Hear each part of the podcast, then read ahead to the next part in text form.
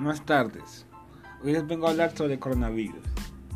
El coronavirus es un virus, un virus que se originó en China. Este virus se convirtió en una pandemia mundial.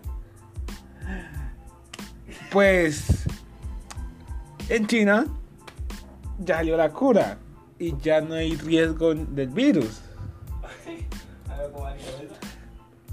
En el continente europeo y americano nos estamos siendo muy afectados, ya que pues no han encontrado la cura y ahí está muriendo mucha gente.